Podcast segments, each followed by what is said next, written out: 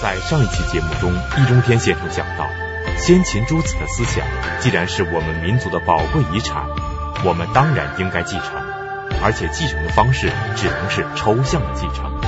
也就是说，我们在继承先秦诸子的这笔宝贵遗产时，必须洗去他们身上时代和阶级的烙印，只留下合理的内核和普遍适用的东西。这种适用既适用于过去，又适用于今天；既适用于本民族，又适用于全人类。那么，当我们用这种要求再去看待诸子时，他们到底给我们留下了什么呢？从今天开始，易中天先生将从墨子和杨朱入手，把诸子的思想再次梳理一遍，看看他们到底给我们人类留下了什么。敬请关注系列节目《先秦诸子百家争鸣》第六部《继往开来之墨子与杨朱》。说起来，墨子和杨朱的命运让人感叹。孔子之后，影响最大的是墨子和杨朱。孟子有这么一句话。孟子说：“杨朱莫敌之言，赢天下；天下之言不归杨，则归墨。”就是孔子之后，孟子之前，占领整个思想文化市场的，就是墨子和杨朱。天下人分成两派，要么就跟着墨子，要么就跟着杨朱，不得了啊！但是最后怎么样呢？这两个学派都衰落了。秦始皇焚书坑儒之后，儒家东山再起，墨家一蹶不振。杨朱更惨，没有留下传记，也没有留下著作，人间蒸发了。这就让人奇怪，两个非常显赫的学派。为什么落得如此下场？更让人想不通的是，墨子和杨朱刚好是相反，截然相反。墨子和墨家学派的人是什么形象呢？肥无拔，劲无毛。劲就是小腿，肥就是小腿肚子。肥无拔，劲无毛是什么意思呢？就是小腿和小腿肚子上一根毛都没有，到哪去了？磨掉了。为什么磨掉了？辛苦啊！因为墨子和墨家学派是每天都要参加生产劳动，然后要走遍天下救苦救难的，风里来雨里去，晴天一身汗，雨天一身泥，跟焦裕禄同志差不多，腿腿上的毛都没有了。而杨朱呢？杨朱的主张是不以天下大利，一其尽一毛。什么意思？如果能让天下获得幸福，拔我腿上一根毛不干。截然相反，一个是一毛不留，一个是一毛不拔。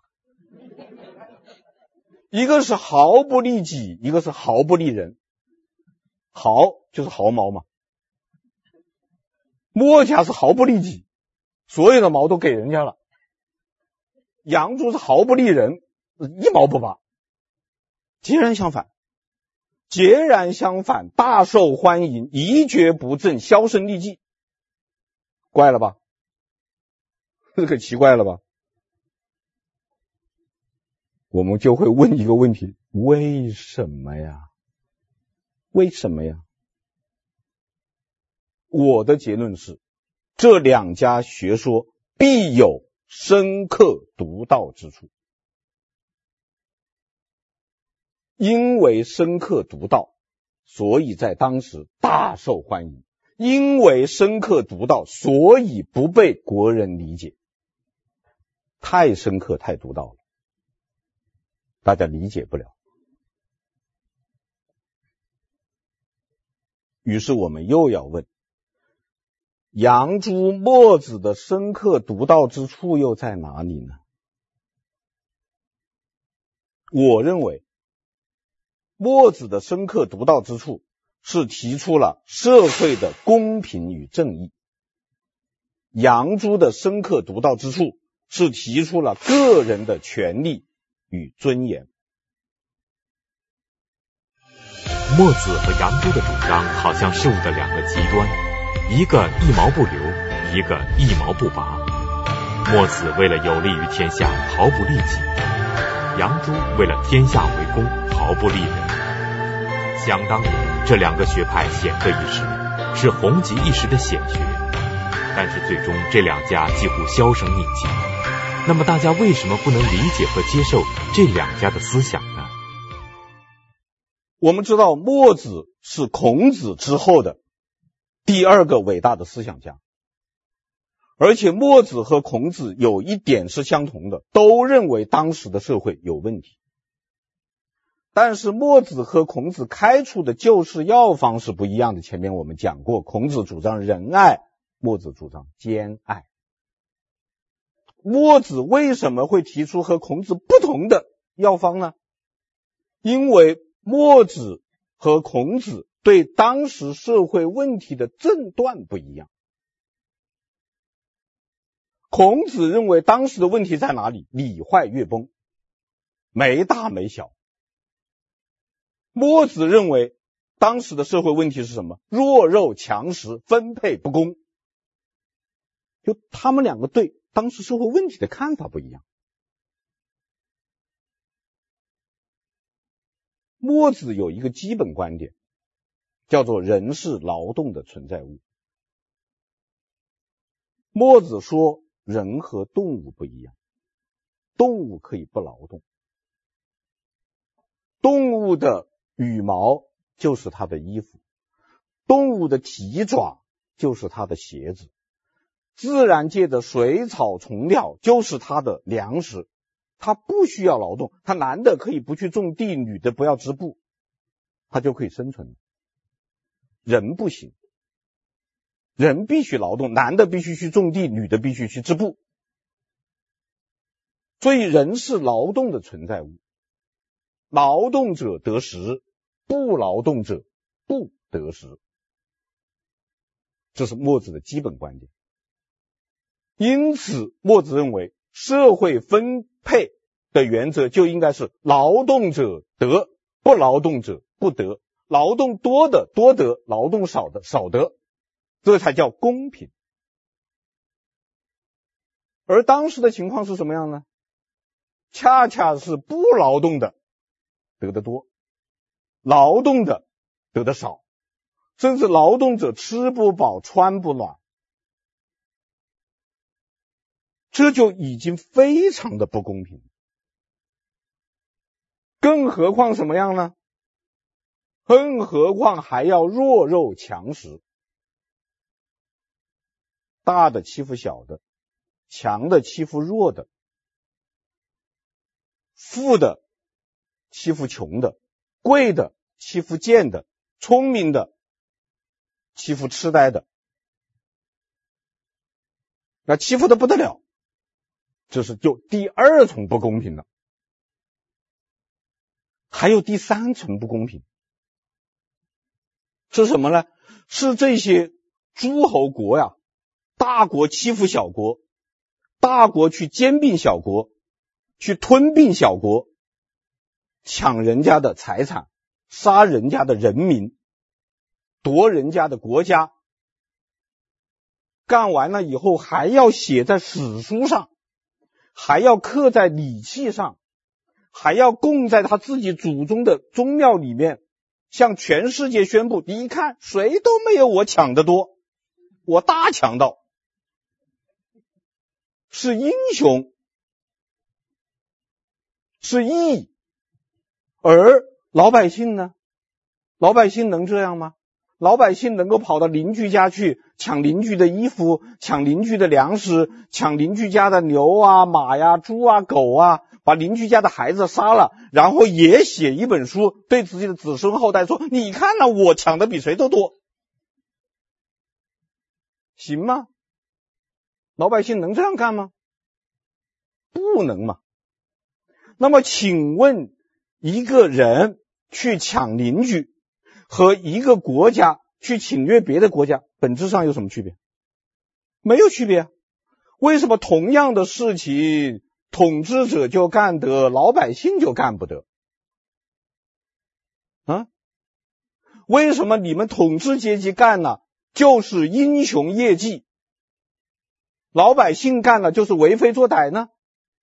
天底下有这种道理吗？墨子问。因此，墨子说这个社会完全没有公平和正义。所以，墨子在当时对当时社会的批判力度是非常强的。那么怎么办呢？墨子主张建设一个合理的社会。什么是墨子主张的合理社会呢？四个条件：自食其力，各尽所能，机会均等。互利互爱。墨子说，每个人都要劳动，不劳动者不得食，不能无故富贵，就没有没有理由、没有道理的你富贵！如果你是勤劳致富是对的，不劳而获不行。当然，我们要讲清楚，墨子讲的劳动不单单是体力劳动，包括脑力劳动，包括。啊，这一点很明确，而且墨子也认为人与人之间应该有分工，它叫做分事，分内的事。比方说，男人的分事是种地，女人的分事是织布，士人的分事是读书、做学问、做官，君主的分事是搞政治，这都算劳动，啊，都算劳动，但是你必须劳动，自食其力。第二。墨子主张各从事其所能，这是他的原话。各从事其所能，就是你你适合干什么，你就干什么，这叫各尽所能。第三条呢，机会均等，就只要有能力就应该提拔，没能力的就应该下去。墨子的原话是：有能则举之，无能则下之。能干的就应该提拔起来。不能干的，就要从职位上降下去，不能够看出身啊，不能够看家庭关系，不能够看和领导人的亲疏，不能看，只看一条能力。因此，整个国家的这个管理机构应该是能上能下。那我们今天讲能上能下的，不知道墨子老早讲过了。实现一个什么目标呢？八个字：官无长贵，民无忠谏。就没有哪个人做了官以后就永远做官的。你没能力你就你就下台，也不能说你是一个底层的你就永远不能提拔啊，只要你能干就可以提拔。第三条，第四条，互利互爱。这个我们以前讲了很多，因为墨子的主张。就是兼相爱，交相利啊！所谓兼相爱，就是我爱大家，大家也爱我；我帮助你们，你们也帮助我。这这就是墨子认为的合理社会：自食其力，各尽所能，机会均等，互利互爱。因此，他提出的社会理想就是六个字：平等、互利、博爱。那么我想问问大家，墨子这主张好不好啊？好，好的就像社会主义。那墨子这个人好不好啊？好，好的就像古代雷锋。那这下来就有问题了。这么好的一个人提出这么好的一个主张，怎么中国人不接受呢？墨家学派的思想和主张在当时显赫一时，其平等、互利、博爱的社会理想是一个近乎完美的社会蓝图。为此，墨子献出了毕生的精力，表现出一个伟大思想家崇高的责任感。但是就是这样一个理想化的社会主张，到后来就没了踪影。那么这么好的一个主张，为什么中国人就不接受呢？它的弊端到底在哪里呢？战国以后，墨子的书就没人读了呀。直接的原因有两个：第一，统治者不愿意；第二，老百姓也不愿意。统治者为什么不愿意？啊，统啊，这个很好理解，因为墨子的主张叫尚贤。什么叫尚贤呢？就是领导人一定是最能干的。而墨子设计的蓝图是这样的：最圣明的人当天子。次圣明的人当诸侯，再次圣明的人当大夫，再再次圣明的人呃当乡长，呃能力一般般就当个村长算了。他必须是这样一个等等级，而当时的国家制度是什么呢？世袭，世袭的领导人怎么可能保证永远是最圣明的呢？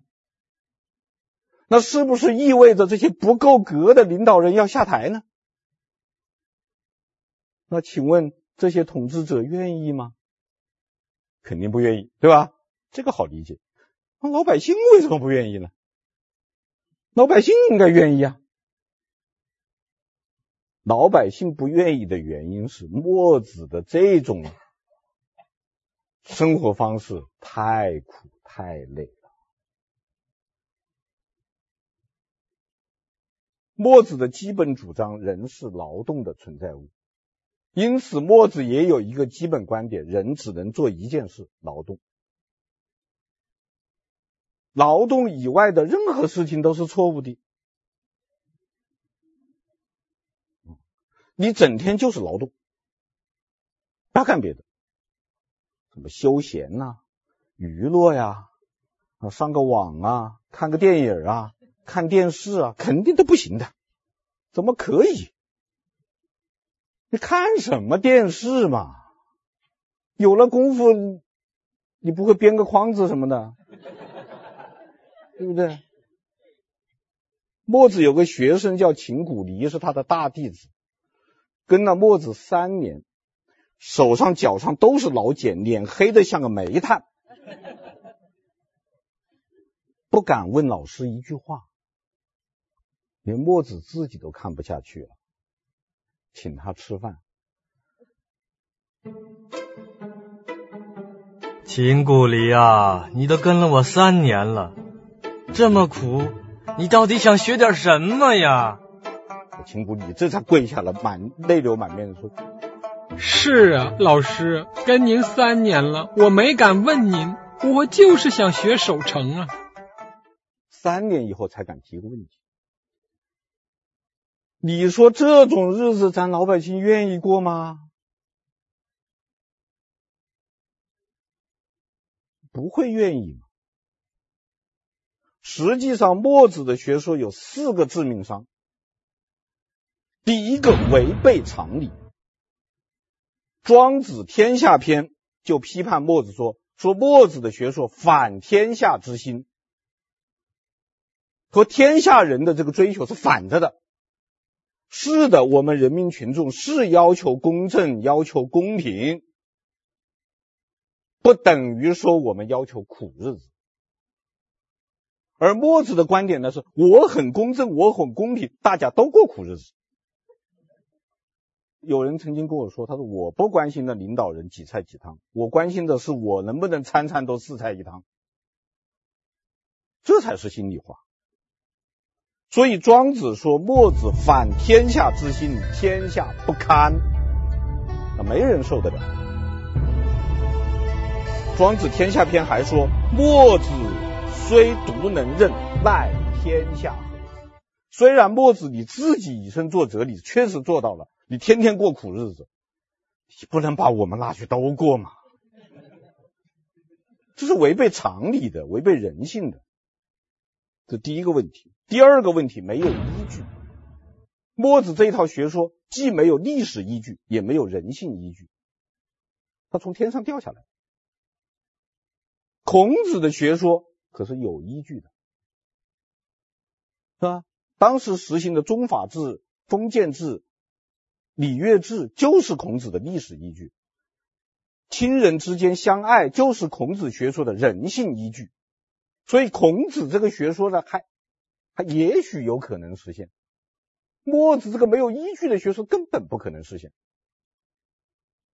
比方说，墨子规定最圣明的人是天子，次圣明的是诸侯，再次圣明的是大夫，再再次圣明的是乡长。怎么选出来的？怎么出来的？没有办法，没有办法的事情，他怎么可能做到呢？做不到。第三个问题，导致独裁。按照墨子的设计，整个社会是一个极权主义和神权主义。因为墨子规定，所有的人都要服从上级，这叫上同。什么意思呢？就村民要服从村长，村长之间有意见分歧，服从乡长；乡长之间意见分歧，服从大夫；大夫之间意见分歧，服从国君；国君之间意见服从分歧，服从天子。天子一旦做了决定，任何人都不能反对，绝对服从。而且墨子说呀，天子是很圣明、很了不得的。一个普通农民在乡里面干了一件好事，或者干了一件坏事，世人未辨之，乡里未辨闻。什么意思呢？他家里的人不是都知道。他乡里面的人也不是都知道，可是天子知道，直接下命令对这个农民进行奖励或者惩罚。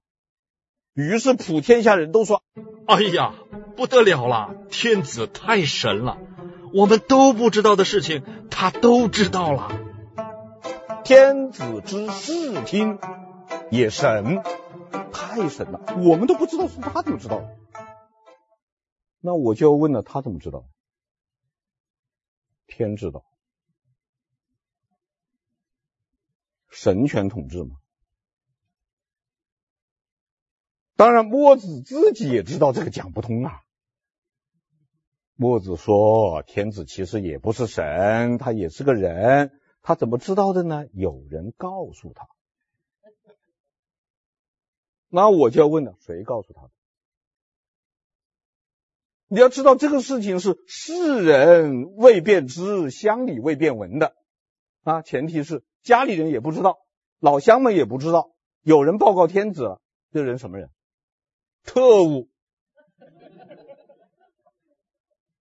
当然也可能不是特务，就是一个普通老百姓知道他就报告了，那更可怕，所有人都是特务，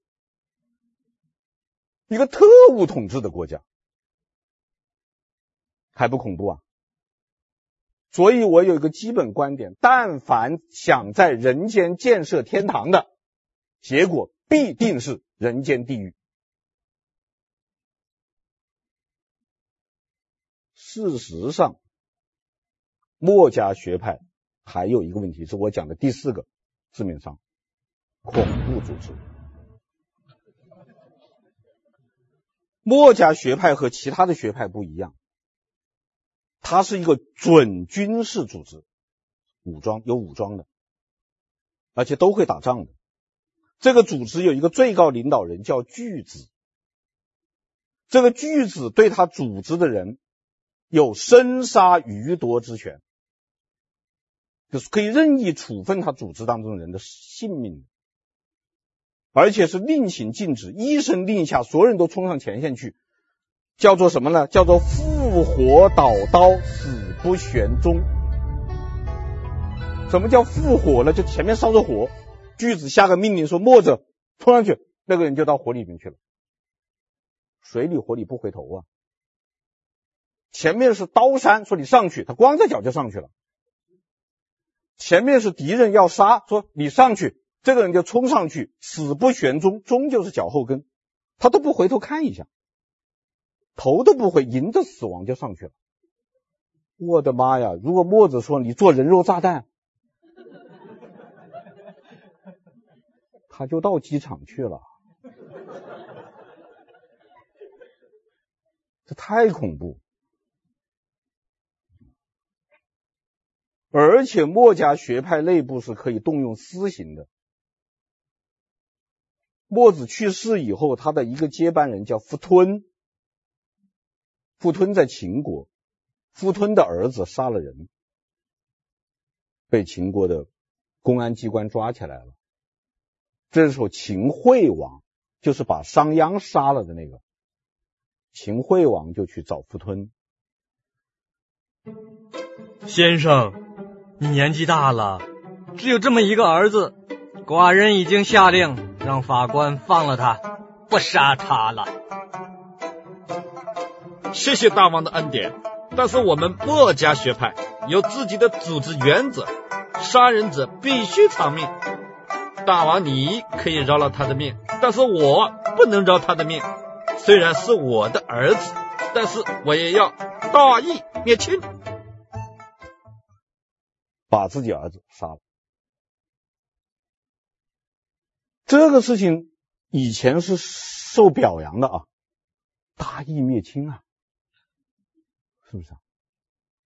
我今天要批判你动用私刑，你可以大义灭灭亲，但是你只能是送他去自首，是吧？向公安机关自首，让法律来判决他。你不能动用私刑杀他。你一个是民间组织有了这样一种权利，你怎么能保证不滥用？谁来监督？你这个组织内部的这样一个不受监督的至高权力，难道不会导致腐败吗？众所周知，绝对权力必定导致绝对腐败。你怎么能保证你墨家不腐败呢？但我们只能说幸好啊，幸亏啊，幸亏墨子本人道德高尚，而且墨子本人有一条规矩。有一个底线，就是不杀无辜，否则的话，我们很难设想这个学派是是个什么结果，是吧？这就是墨家学派的主张啊。因此，我说他，如果我们说他是社会主义，要打引号啊，一定要打上引号。如果说墨家的理想是社会主义的话。那么它是贫穷的社会主义，空想的社会主义，专制的社会主义。而我们知道，贫穷不是社会主义，空想和专制也不是。因此，墨家的思想不是社会主义。易中天先生认为，墨子的主张虽然很好，但是他有三个弊病，那就是违背常理，没有依据和导致独裁。因此，他的主张不可能行得通。那么，我们就要反问一句：既然墨家的主张行不通，那么和墨子观点截然相反的杨朱应该就能够行得通了。可事实上，杨朱更惨，他不但生平事迹没有留下，就连他的思想学说也仅剩下了只言片语。那么，杨朱为什么会有如此的命运呢？前面讲过，杨朱和墨子刚好相反的。啊，墨子是一毛不留，杨朱是一毛不拔。啊，墨子是毫不利己，杨朱是毫不利人。因此，一般的说，在思想史上对墨子的评价要高于杨朱。但是我要说，杨朱实际上是被曲解、被妖魔化了。是的，杨朱是一毛不拔。但是他的全面主张是，任何人都一毛不拔，大家平等的一毛不拔。你不要统治者自己一毛不拔，专门拔我们老百姓的毛。啊，这是第一。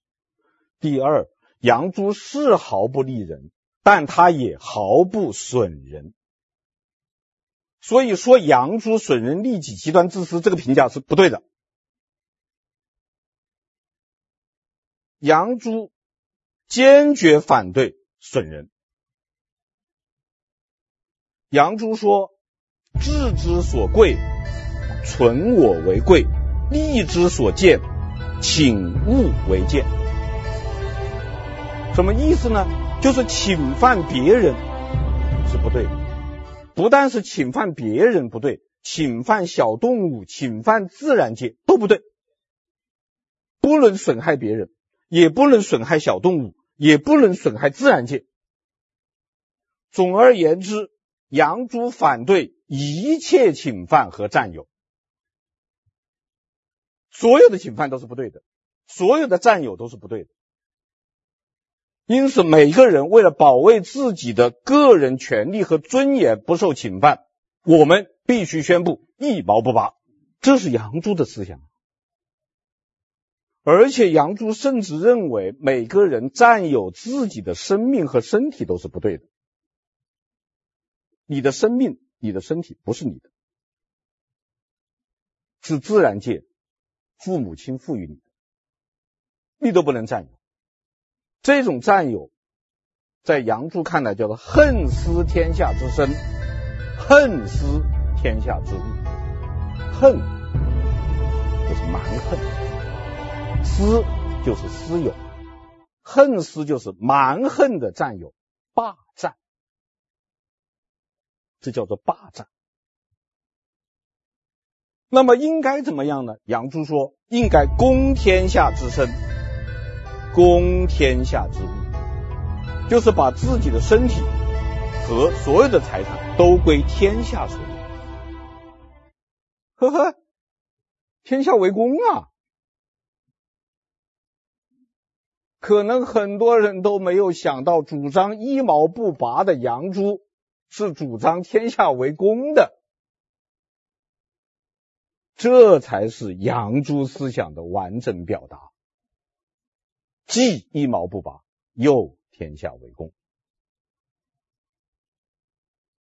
而且杨朱的天下为公比墨子还要彻底。墨子只是反对人与人之间的互相的侵犯和占有，杨朱连自然界小动物都反对你侵犯占有，是彻底的天下为公。这就会有很多人想不通，这个一毛不拔和天下为公，他怎么可能统一呢？那所以杨朱的学说最后销声匿迹。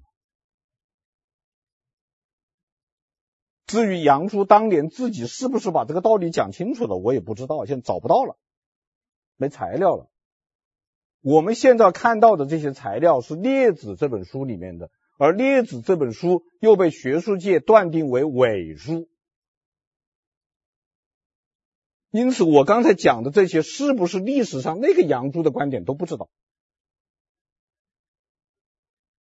但是，我认为即便如此，仍然可以把这样一个东西作为宝贵的思想文化遗产抽象的继承下来。